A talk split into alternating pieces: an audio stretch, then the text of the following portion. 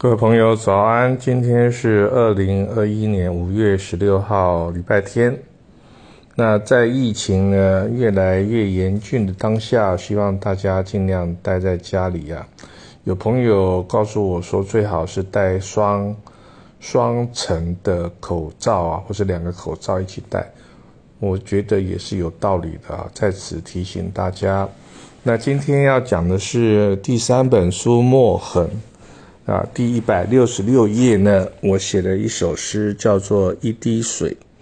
那这个呢，有一个原因呢，因为在淡水国华高尔夫球场旁有一个和平公园，那我们呃移植了一座日本作家水上勉啊的故居啊。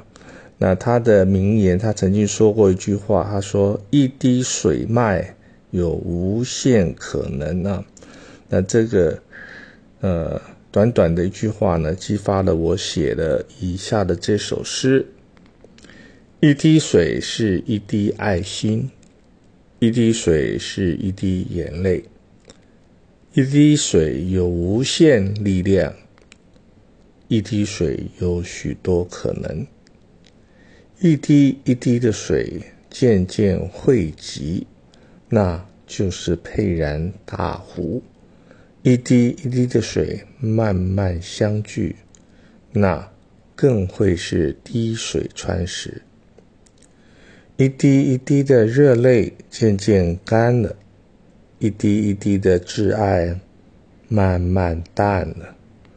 那是一种等待的专情，是一种很久的真心。